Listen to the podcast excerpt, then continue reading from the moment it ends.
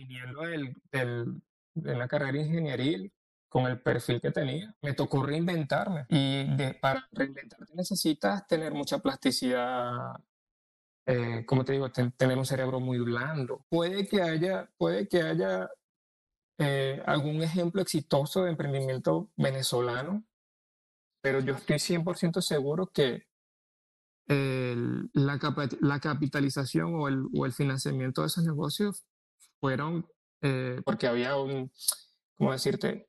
Eh, probablemente esos dueños de negocios tenían un capital ya semilla bien interesante como para ponerlo como, como garantía a otro préstamo más grande. Ya cuando estamos en un país que no es tu tierra, que estás eh, en, en otro sitio, que no es el donde tú naciste, donde, donde creciste, donde te vieron, donde estudiaste, donde trabajaste, este, donde te superaste, pues tienes que adaptarte y siempre estar abierto, uy, a los, a las propuestas. Atención, siempre depende de lo que nosotros queremos buscar y cuál es nuestro objetivo.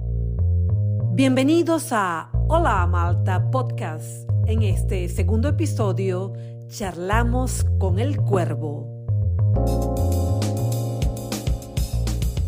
Hola, ¿qué tal cuervo? ¿Cómo estás? Feliz día por allí. Hola Susana, buenos días, ¿cómo estás? Feliz día. ¿Cómo está todo por allá? Qué bueno, todo bien. Arrancando el día, ¿no? Por allí. Sí, sí. Activos como siempre, hoy lunes. Activos, activos. Sí.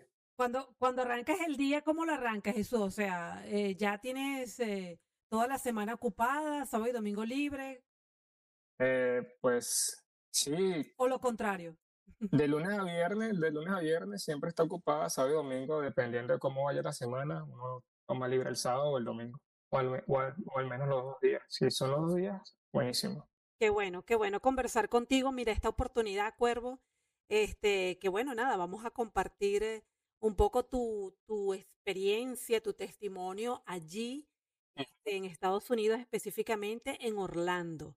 Ingeniero petrolero, trabajando en la empresa principal del estado PDVSA en Venezuela y cambiar su vida de repente. ¿Cómo fue eso? ¿Fue de repente o ya lo tenías planificado? Mira, no, fue cuestión, fue de repente. Uno comienza con un ideal de carrera, con un ideal de, de vida en el área de ingeniería, en el área académica, y los acontecimientos y las circunstancias te obligan a, a decidir si, si cambiar o seguir en donde estás. Eh, fue cuestión, la decisión de venirme para acá la tomé en dos semanas, pero obviamente antes de esas dos semanas ya tenía como unos seis, ocho meses evaluando muchísimas opciones para tratar de quedarme en Venezuela. Obviamente no funcionaron y bueno, dije en dos semanas, dije ya me voy, ya no tengo más nada que hacer aquí, voy a buscar otras oportunidades. Ya. ¿Y qué año fue ese aproximadamente? Ya yo Fue en el año 2017, el año 2017. 2017. Entonces me imagino que fue después de aquella época de, de la escasez o en ese mismo año, do- un año después, ¿cierto? Mira, no, en plena época de la escasez, antes de la, de la hiperinflación. Ya. Sí, porque fue en el 2015. Exacto. Eh, antes de la hiperinflación, de hecho, una de las cosas que yo había visualizado era que, mira, vamos a la hiperinflación y bueno, revis- revisando la historia, eh, cómo en otros países, y dije, no, tengo que, no quiero vivir eso, pues no quiero, no quiero sentir y no quiero em, ser partícipe de esa, de esas circunstancias en Venezuela. Eso fue una de las cosas que también, fueron muchísimas cosas, pero dentro de eso uno eh, toma las decisiones analizando y atando cabos y tra- tratando de, de anticiparse a los hechos. Entonces tú en dos semanas te aventuraste en ese, digo aventuraste porque ya lo tenías medio planificado, sí, que evaluando lo que me estás comentando, Sí, Cuervo, y después en dos semanas dijiste, nada, me voy solo. sí, yo solo. Yo solo. En dos semanas se compró el boleto, Eh, se planificó todo y listo. Dos semanas. Ya, es, que, es que todo se dio para eso. Todo, todo, todo concurrió, todos los, todos los pasos y todas las piezas se unieron en ese momento como que, mira, ya listo. Compra el boleto y te, y, y te vas. Por eso es que yo digo que es un proceso, es un proceso que está, quienes están allá, eh, que, hay quienes que, que se quieren quedar eh, trabajando por Venezuela y otros que, se, otros que dicen que no quieren estar más allá, que no tienen oportunidad. Yo creo que es un proceso y cada quien llega a un techo. Todo depende si lo rompes o no. Esa resistencia. Si rompes la resistencia es cuando dices ya me voy. Si no, tú sigues colocando, al, mm, colocando el techo más alto, el techo más alto hasta que, hasta que bueno, hasta que decides venir, salir. Claro, tomar las decisiones. Bueno, Sí. y tomar la decisión eh, en este momento para todos los que nos están viendo, en este nuestro segundo podcast, Hola Malta Podcast, con nuestro invitado Cuervo, los invito a que se suscriban, activen las notificaciones y desde ya nos envíen sus comentarios aquí en este episodio, segundo episodio de Hola Malta Podcast. Cuervo, y ese, eh, lo que estábamos, lo que estabas comentando, ese cambio eh, de Venezuela a Estados Unidos a nivel personal, esa integración con la sociedad. ¿Fue así chévere, rápido? Llegué, ya conocí mi grupo. Cuéntanos un poco.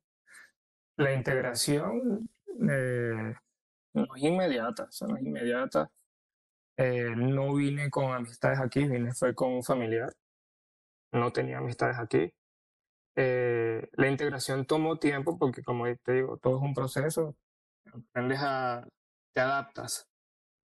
Eh, vas entendiendo, dependiendo de tu madurez, vas, vas entendiendo cómo funciona, cómo es el día a día, eh, cómo, cómo te trata la gente, cómo tienes que tratar a la gente. Eh, más personal, punto- desde el punto de vista financiero, tienes que ser muy disciplinado. Mm, yo tuve una ventaja porque cuando llegué yo había aprendido el, indio- el idioma inglés trabajando como, como ingeniero en Venezuela y, y se me hizo más fácil. Hay personas que llegan y no, no hablan nada de inglés y es, un- es algo más difícil, No les toma mucho más tiempo, exacto, les toma mucho más tiempo la adaptación. De mi parte, bueno, tuve esa ventaja y, y la adaptación fue, el proceso fue algo más fácil. Pero te digo, es un cambio fuerte, es un es un contraste muy marcado viniendo de Venezuela y después vivir para acá, vivir acá, dos sistemas totalmente diferentes. Sin embargo, bueno, quien llega y, y tiene el valor y tiene las ganas de trabajar y de echarle piernas, mira, este país te lo, te lo brinda, te lo brinda. Siempre y cuando te adaptes, eh, entiendas que aquí se vive de manera diferente y que hay que hacerlo, porque si no, o te regresas o, te vas a otro país. Es así, me imagino el, el cambio de, de escuchándote de sistema. Y sabes que escuchándote recordaba el podcast número uno que grabamos con el chef José Gómez. Y Ujú. todos son testimonios de eh, inmigración, inmigrantes. Salieron de su país para... Y en, este, en ese caso, pues salió, eh, se fue de su país, Portugal, para Venezuela con apenas seis años. Cuervo no, Cuervo ya era súper grandecito, maduro y profesional. Así Cuando llegas a Estados Unidos, tuviste que dejar de ser ese profesional para adaptar otro trabajo o insertarte en el mundo laboral o tuviste ayuda de otras personas, de otras instituciones, No, no, no. Eh, tú solito. sí, pues como te digo, el- el- la decisión se tomó en dos semanas. En algún momento dije, cuando entendí, cuando fui consciente de las cosas que pasaban en Venezuela, en algún momento dije, mira, si yo quiero migrar, si yo me voy a Venezuela, me voy a ir a Estados Unidos, porque no había otra opción mm, que me agradara más.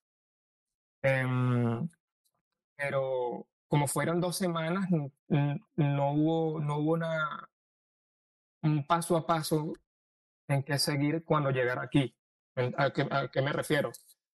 Por ejemplo, dentro del, dentro del gremio donde yo trabajaba, que es la investigación, el plan de salida era siempre una beca o un trabajo, una beca de asistente de investigación o un trabajo profesional, o sea, un trabajo ya como ingeniero senior, ya con más de 10 años de experiencia. En mi caso no llegaba ni a los 5 años de experiencia. Pero como no, tuve, no, no tuve ese plan, no tuve esa, esa, esa base concreta en, al llegar aquí, pues nada, me tocó fue empezar eh, como todos empezamos. Empecé eh, como primer trabajo que conseguí aquí fue de pizza maker, de pizzero, haciendo pizza.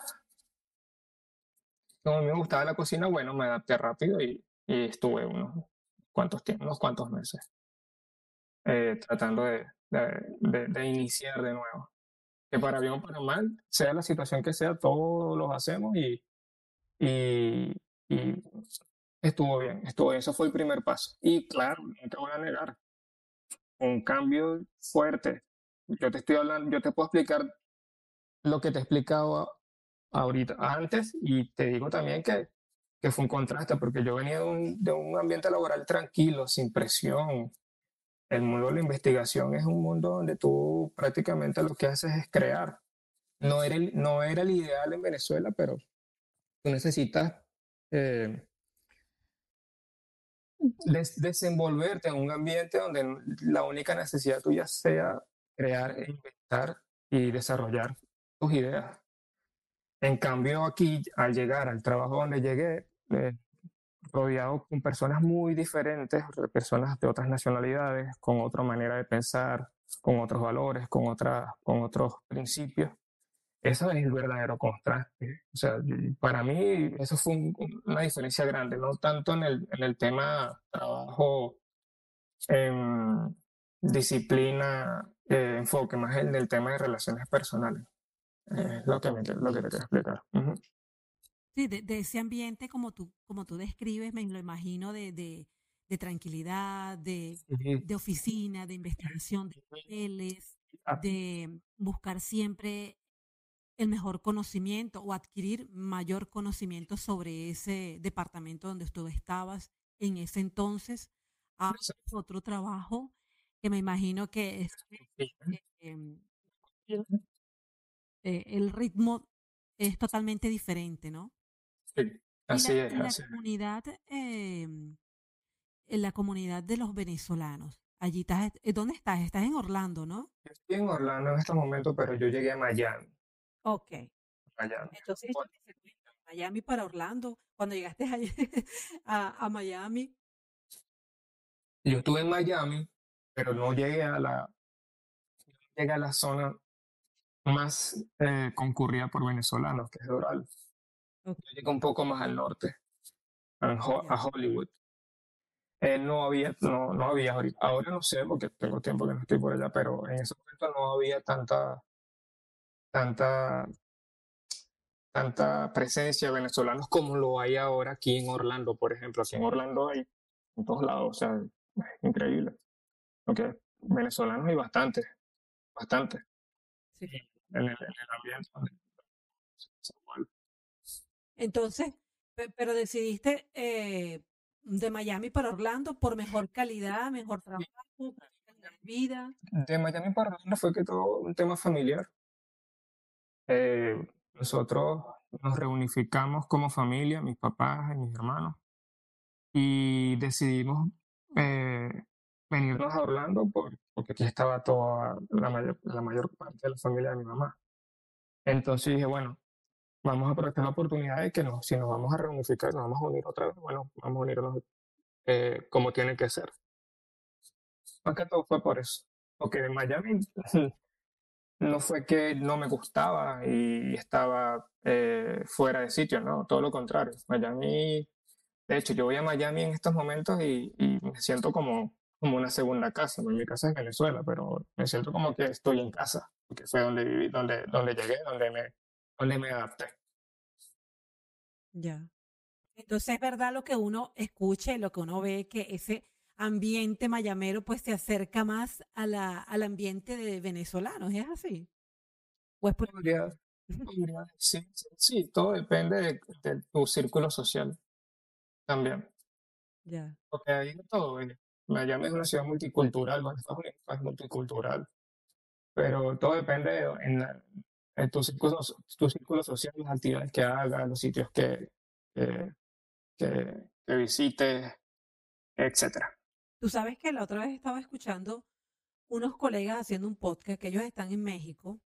eh, y por cierto, estaban hablando de, conversando sobre los um, venezolanos que han salido, que han emigrado para los Estados Unidos. Y entonces, hasta decían, eh, bueno, los que emigraron en el 2010, bueno, son aquellos que eran profesionales, que ya tenían un estatus. Que tenían un poco más de, bueno, eh, lo que es el más adquisitivo. Luego los que emigraron en el 2015, ya medias, sí, con esto.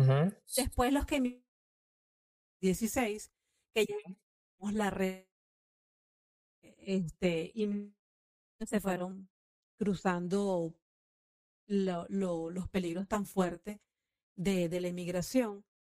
¿Qué me cuentas? Eh, eh, ¿Viviste eh, alguna de esto?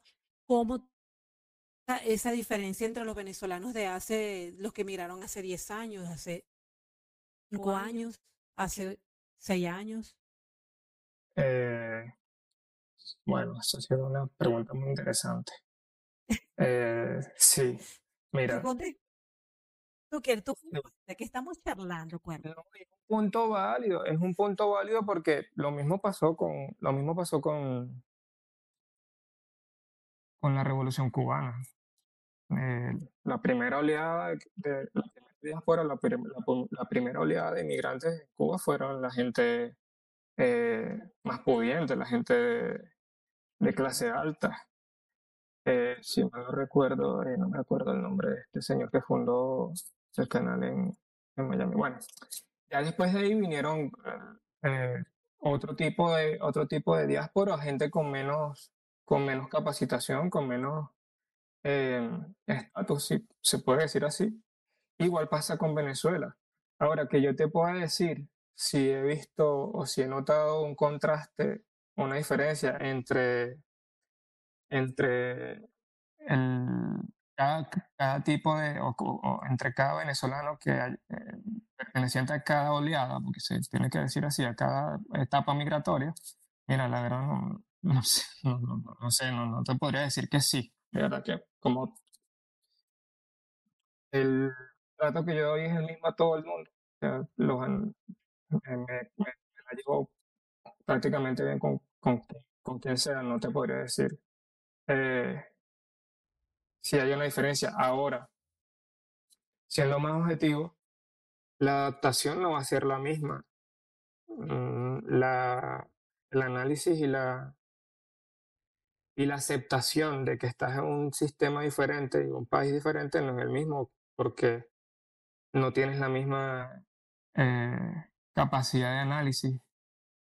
Eh, además de eso, Venezuela no era, o sea, Venezuela no era, no- no- Venezuela era igual en el 2008 que en el 2002 2016. Sí, sin duda. Y eso tiene que, y eso tiene que, que traer, eh, marcar alguna diferencia.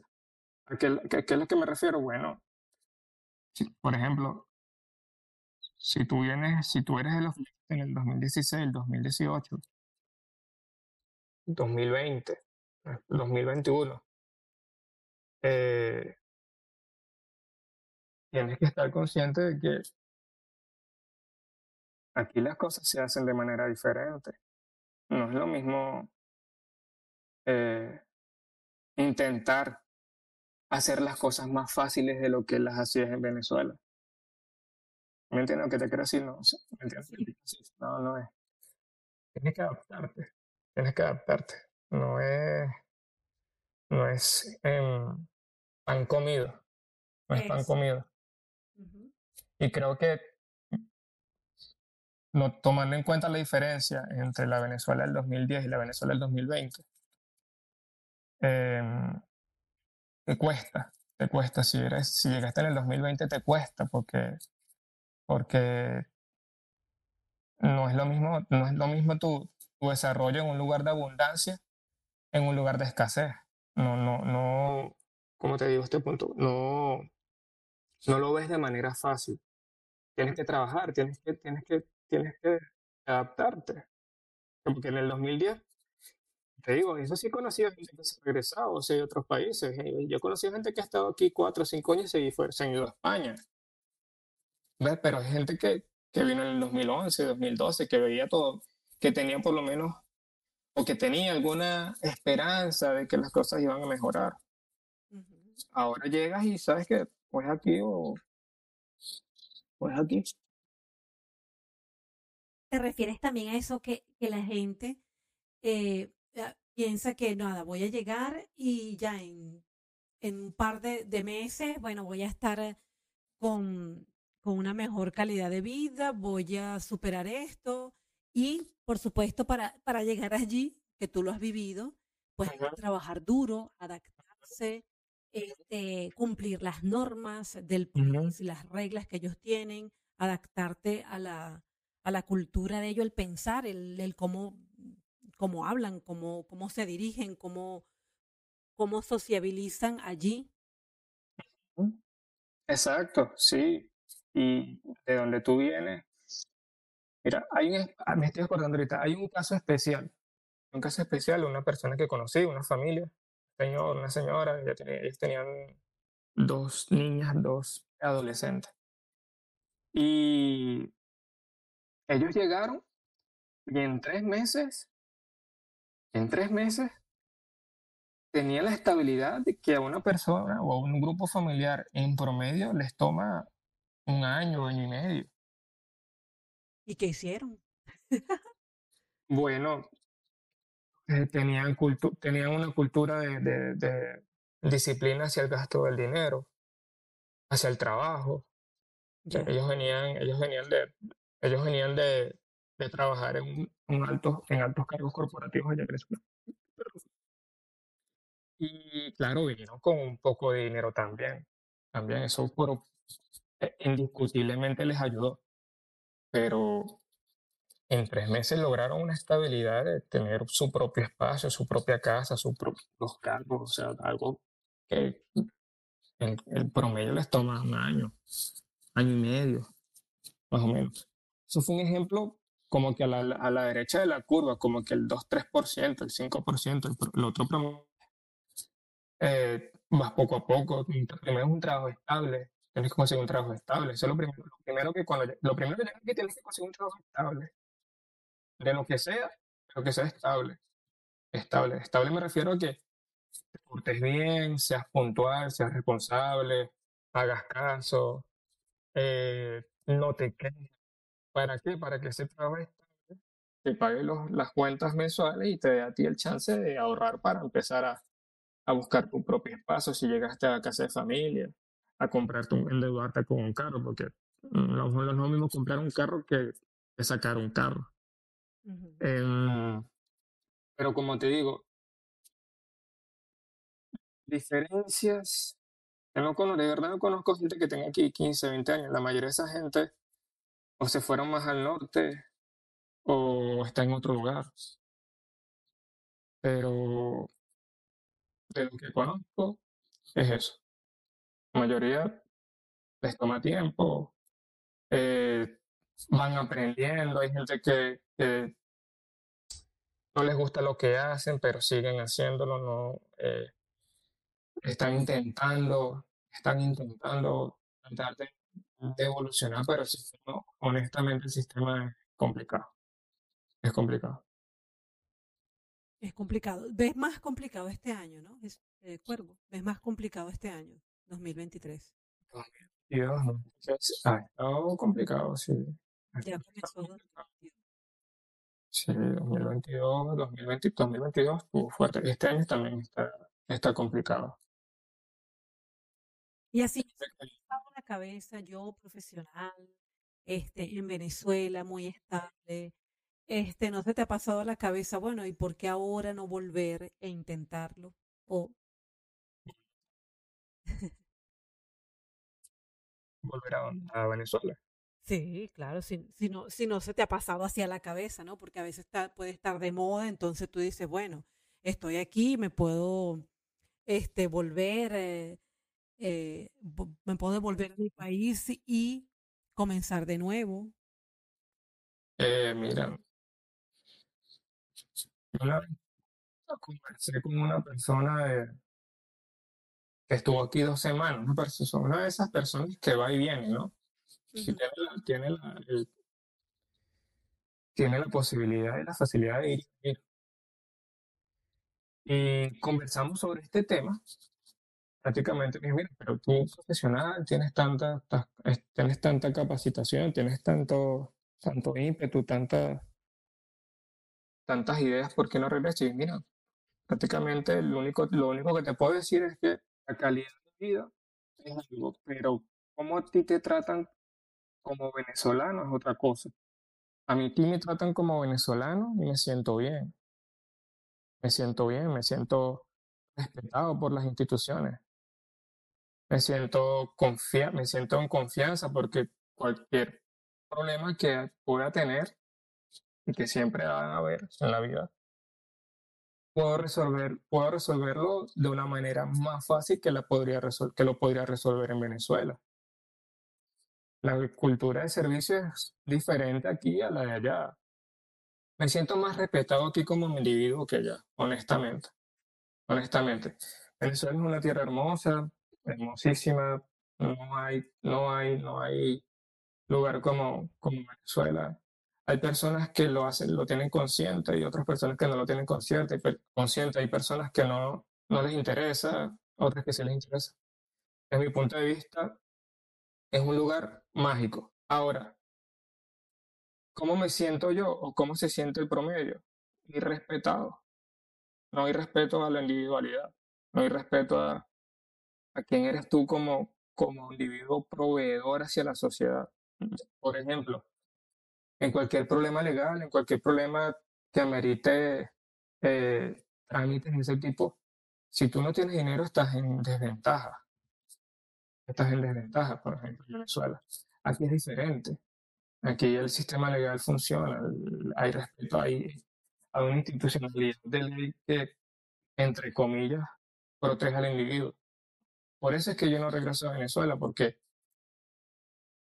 vamos a poner un ejemplo, yo tuviera eh, la posibilidad de millones de, dólares para invertir allá, para, para crear, para, para eh, ¿cómo te digo? Em, progresar, pero no hay un respaldo, no hay un respaldo a lo que yo vaya a hacer. Por eso es que no regreso, por eso es que no regreso. Más allá de la nostalgia y más allá del amor que le tengo, por eso es que no regreso. Digamos que si, si, si es para emprender, bueno, nada, prefiero emprender en Estados Unidos, prefiero em- emprender allí en Orlando, este, co- pues con, con lo que, con mi realidad que tengo. ¿Y te, y te ha, te ha tocado emprender allí con algún, con alguna otra persona, algún grupo, Sí, desde por tu cuenta? por mi cuenta, por mi cuenta más que todo, en su mayoría. Sí, ahora es que estoy haciendo unas cosas con un par de, con un par de amigos, pero no, no ha sido algo, em, no ha sido, no han sido emprendimientos con, con, con instituciones o con, o con un grupo empresarial, por decirlo de alguna manera. sí. El tema de emprendimiento aquí es, ah, es interesante, ha sido interesante. Yo estoy con el tema empresarial desde el 2019. En el 2019 fun- fundé una empresa, abrí una empresa. Em, más que todo, me atrevería a decir, el tema financiero o el funding que se llama la capi- capitalización de un negocio de emprendimiento en mi posición de inmigrante legal es prácticamente nula, es prácticamente nula. Aquí el financiamiento para un inmigrante legal se le da solamente para compra de vehículo o casa, pero para negocio no es tan fácil, no es tan fácil. Por eso que eh, puede que haya, puede que haya eh, algún ejemplo exitoso de emprendimiento venezolano, pero yo estoy 100% seguro que la, la, capitalización o el, o el, financiamiento de esos negocios fueron eh, porque había un, ¿cómo decirte? Probablemente esos dueños de negocio tenían un capital ya semilla bien interesante como para ponerlo como, como garantía a otro préstamo más grande. O, o tenga que otra persona que, por ejemplo, un ciudadano que, que entró en la sociedad y él ponía, puso su, su, puso su, ¿cómo digo? Puso su, su firma, aquí se llama personal warranty, al préstamo de, de, de capital de trabajo, pero como, como inmigrante venezolano, desde cero, es, cero es cero. Yo en ese tema me, me formé bastante. Entiendo que por ejemplo, entiendo que hay un crédito personal y un crédito, un crédito corporativo. El crédito corporativo no tiene nada que ver con tu crédito personal. Tú puedes tener un crédito personal por el piso, un puntaje mm, menos de 650, pero puedes tener una empresa que tenga 14, 15, 18, 20 líneas de créditos abiertas y cuando tienes ese, esa, esa cantidad de líneas de crédito y tienes un, una, un, un monto aproximado de ventas anuales, mira, los bancos te dicen, mira, trabaja con mi dinero, trabaja con mi dinero. Eso es en principio lo que yo he estado intentando hacer y que sigo intentando hacer. Porque sé que hay una vía, pero no es la que, no es la menos, no es la más conocida, es la menos conocida. Ya. Entonces, eh, eh, eh, lo que te entendí, no es tan, a ver, no es tan cuesta arriba lo de, lo de adquirir un crédito personal siendo un venezolano. Exacto. Para crédito personal crédito para vehículos o para casa. Cuando para vivienda. Sí. sí, cuando es para, cuando es para emprendimiento, para negocio, eh, no es fácil. No es fácil. Es fácil. Y, y a nivel personal, ¿cómo te sientes actualmente ahorita con lo que estás haciendo? A nivel personal, oye, eh, todos los días es un reto. Todos los días es un reto. Todos los días, todos los días. Cada día es un reto. Reto de lo que sea. ¿Y conversando en un podcast? cuando Bueno, fíjate, jamás, yo nunca, nunca, nunca por eso. Por eso es el claro ejemplo de lo que uno tiene que hacer. Siempre reinventarse. Otra cosa, tienes que, reinventar, tienes que reinventarte. Aquí yo me reinventé. Y que lo que lo hemos conversado viniendo del, del, de la carrera ingenieril, con el perfil que tenía, me tocó reinventarme. Y de, para reinventarte necesitas tener mucha plasticidad, eh, como te digo, tener un cerebro muy blando. Y, eso, y ese término es un término muy científico, pero cuando yo te hablo de cerebro, cerebro, cerebro blando es que acepte que ya no puedes utilizar esa herramienta que tenías o que esa herramienta no es que no la puedes utilizar, no te va a dar lo mismo que neces no te va a dar lo que necesitas para tú alcanzar tus metas aquí, necesitas reinventarte para eh, construir y, alcanzar lo que quieres. Eh, conozco un ejemplo, conozco un, ejemplo, conozco un ejemplo de persona, un ingeniero también, colega, brillante, brillante, 25, 30, 35 años de experiencia.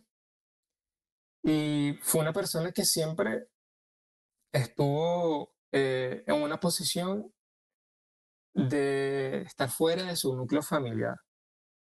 Fuera de su núcleo familiar. ¿A qué me refiero? Sus hijos crecieron sin, sin que él estuviera cerca, porque él siempre estuvo eh, viajando. Por su, por su carrera siempre tuvo que estar fuera del, del país donde estaba su familia. Ahora, él estando aquí, él estando aquí, él estando aquí, tuvo la oportunidad de emprender un negocio lucrativo, que lo conozco porque uno de los socios que eh, le presentó el negocio eh, le digo, mira, vamos a, vamos a hacer este emprendimiento, yo pongo el capital, yo pongo esto, pongo las máquinas, pongo todo, lo único que necesitamos de ti es que comiences de esta manera, hagas esto.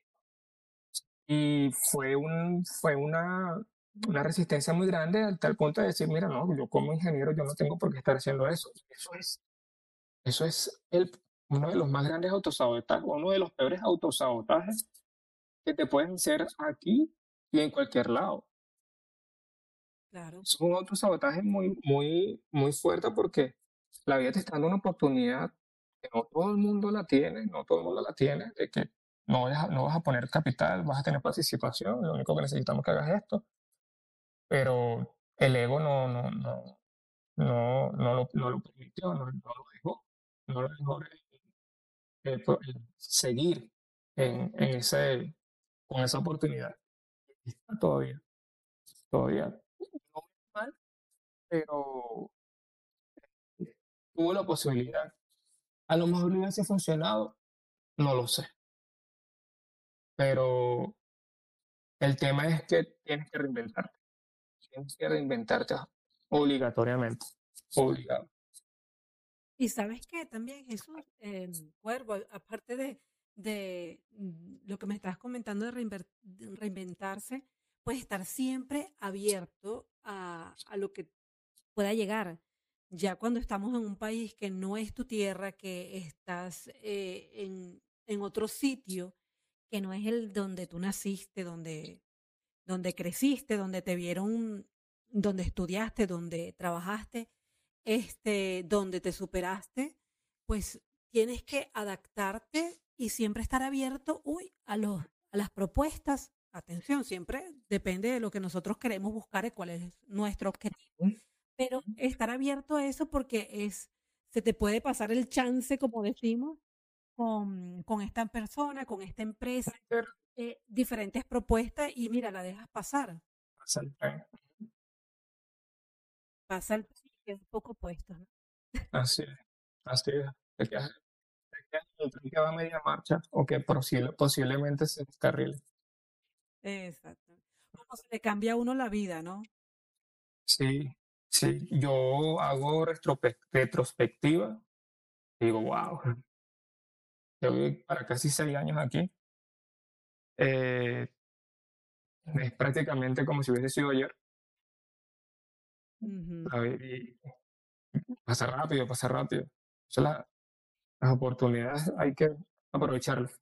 Entonces estuve hablando con un amigo y me, me contó, estamos hablando sobre un tema de, de una sociedad que estamos iniciando. Y me dijo, mira Jesús, eh, hay, uno, hay un, un millonario, no me acuerdo el nombre ahorita, hay un millonario que estuvo en una entrevista y le preguntaron si cómo él llegó a, construir lo que él, lo que él tenía. Y él agarró la chequera y se la dio a la entrevistadora y le dije, mira, te lo voy a explicar de esta manera. Agarra un cheque y colócame el monto que tú quieras en ese cheque, yo te lo voy a dar. Y la entrevistadora, bueno, asombrada y sorprendida, se quedó como que, ajá, pero ¿y ahora qué hago? No, yo no puedo agarrar un dinero tan fácil, yo no puedo eh, hacerlo de esa manera. O sea, fue muy, eh, la, se la enfrentó mucho dentro de sí misma. Después que Él se da cuenta que ella no iba, no agarró el cheque y que no iba a hacer nada con el cheque, agarró el cheque y le dijo, mira, por eso es que las, las personas no crecen. ¿Qué es, lo, qué es lo que pasa? Yo tomé cada oportunidad en mi vida. Si tú me hubieses puesto a mí un millón, diez millones, lo que sea, en ese cheque yo te lo hubiese dado, es una oportunidad que tenías, pero no lo hiciste. La diferencia está en que yo sí lo hice. Y no estoy hablando de que le dieron un cheque en blanco, estoy hablando de que las oportunidades que se presentaron, él las tomó. Las, las, las aprovechó y así hay oportunidades en, este, en esta vida. Un, sin, un sinfín. Nunca dejas de tener oportunidades para lo que sea, para los negocios, para las relaciones personales, para tu vida personal. Siempre, siempre. Eso siempre te llega. Lo único que tienes que estar consciente de qué es lo que quieres y que ah, es el momento, lo, lo tomas. No, no es, no es tan sencillo, pero afortunados somos los que, los que lo logramos, eh, los que logramos aprovecharla. Ciertamente, ciertamente concuerdo 100% contigo, porque una de las cosas son los miedos que nos hacen este, aprovechar esas oportunidades, creer en nosotros mismos, en nuestros talentos, en lo que nosotros tenemos como virtudes, como cualidades y, por supuesto, también algo bien importante, este, el ser autodidactas. No, no, no conocemos este o no conocemos esta área, pero bueno, vamos a, vamos a investigar, vamos a estudiar, vamos a ver para no decirle que no a esta propuesta. Exacto. Exacto. Muchas veces, no, no me voy a meter en esto porque, bueno, no conozco, desconozco ese mundo de la tecnología, desconozco, este, qué sé yo, tantos, tantos temas y tantas áreas que hay por descubrir. Y, y bueno, nada, tenemos, ahora tenemos, mira, algo tan maravilloso que es el mundo del Internet, la tecnología, mira, que podemos conectarnos tú y yo a conversar, a compartir con la gente a través de esto. Maravilloso, maravilloso poder expresarte y, y para mí es una oportunidad, bueno, de, de, de, dar a conocer el mundo interior que tienes como persona. Siempre y cuando sea comedido y sabiendo que tienes que eh, actuar y, accionar dentro de lo que es ética, moral y, y, justo, lo que es ético, moral y justo, lo que va dentro de las buenas costumbres, no es nada, no puedes hacerlo de manera extrema o, que va fuera de, de, de, lo que es correcto, porque ya ahí estamos hablando de otra cosa, pero la decisión de, la decisión de, haber, o haber aceptado hacer el podcast eh, fue para mí algo, no, no digo un reto, fue algo como que, bueno, algo nuevo, algo nuevo, y siempre lo tomé con la confianza, mira, es el primero, y ya después de ahí, conociéndome como me conozco, y bueno, ya después de ahí te va a gustar y ya... No hay quien te vaya a ganar. Es un primer paso, es un primer paso. Es un allí viene eso, ¿no? Viene este un nuevo proyecto. Aquí no vamos a hacer spoilers, pero bueno, seguidores en Hola Malta Podcast ya saben que este pues más adelante vamos a tener a, a Cuervo en, en, otros proyectos, hablando de otras, otros temas que también él maneja muy bien. Y así que bueno, así es, para eso estamos, para compartir el conocimiento, Cuervo, para este, mm, compartir no solamente lo que estudiaste, sí, pero la experiencia de vida que tengas, que tenemos, para dárselo al mundo. Exacto, dar, tratar de dar ese dar ese peso a, a un lado de la balanza, que siempre el, la vida es ambigua, el universo tiene dos caras, todo, todo es ambivalente, tiene dos, uh, claro oscuro, calor frío, em, arriba abajo, ¿me entiendes? Entonces, dependiendo de lo que tú hagas, tú vas a un lado de la balanza o vas al otro lado de la balanza. Y con esta herramienta, con este proyecto, con el podcast, con el streaming, con todo, es, interesante, interesante. A medida que, sí, más que a medida que, voy estudiándolo más y, compartiendo ideas con otras personas, me voy dando cuenta como que, bueno. qué eh bueno, qué bueno. bueno. Muy grato, muy grato haber compartido contigo. Ya sé que estás súper ocupado porque, bueno, tenemos las cositas que hacer, nuestro trabajo, familia, este, el ritmo de, de estar allí en Orlando eh, obviamente diferente al que tenemos acá en Portugal, pero gracias por, por compartir este tiempo. A toda la gente, mm, pues los invito a que se suscriban a nuestro canal Hola Malta y ahora disfrutar de esta temporada de los podcasts, Hola Malta Podcast, y este es nuestro segundo episodio. Un mensaje, Jesús, cuervo a toda la gente que te está escuchando, que, te, que nos está viendo a través de, de nuestro podcast. Un mensaje. Wow. Eh, de tu experiencia. Bueno, de la experiencia, de la experiencia. De la experiencia que he tenido es no desaprovechar las oportunidades y, y, dejar, y, y miedo, miedo es una, el, el miedo no existe, miedo es una palabra, el miedo solamente está en la mente. O sea, eh, hay una, un mentor indirecto que, que tengo, no es que lo conozca, pero leo sus libros y él dice que si sientes miedo es porque por ahí es. Si tú sientes miedo en lo que vas a hacer, es porque ahí, ahí es, ese es el camino correcto. Ese, ese, ese es un principio que les dejo aquí como mensaje. Si tú sientes miedo a lo que vayas a hacer dentro de, dentro de, la, de- dentro de lo que es correcto, si sientes miedo entre un emprendimiento, si sientes miedo de, de que de si va a ser o no, sigue haciéndolo, que por- sigue haciéndolo. Si sientes miedo en salir de Venezuela, es porque necesitas, porque quieres, porque por ahí es lo, es lo que tu, tu interior va, está buscando. Y ya, uno da el primer paso y ya, y ahí uno corre. Qué bueno. Gracias, Susana. Gracias por No, gracias a ti. Gracias por compartir. Un abrazo fuerte. un abrazo, Susana. Bendiciones para todos. Chao, pues. Y hasta aquí Hola Malta Podcast. Nos escuchamos en un próximo episodio.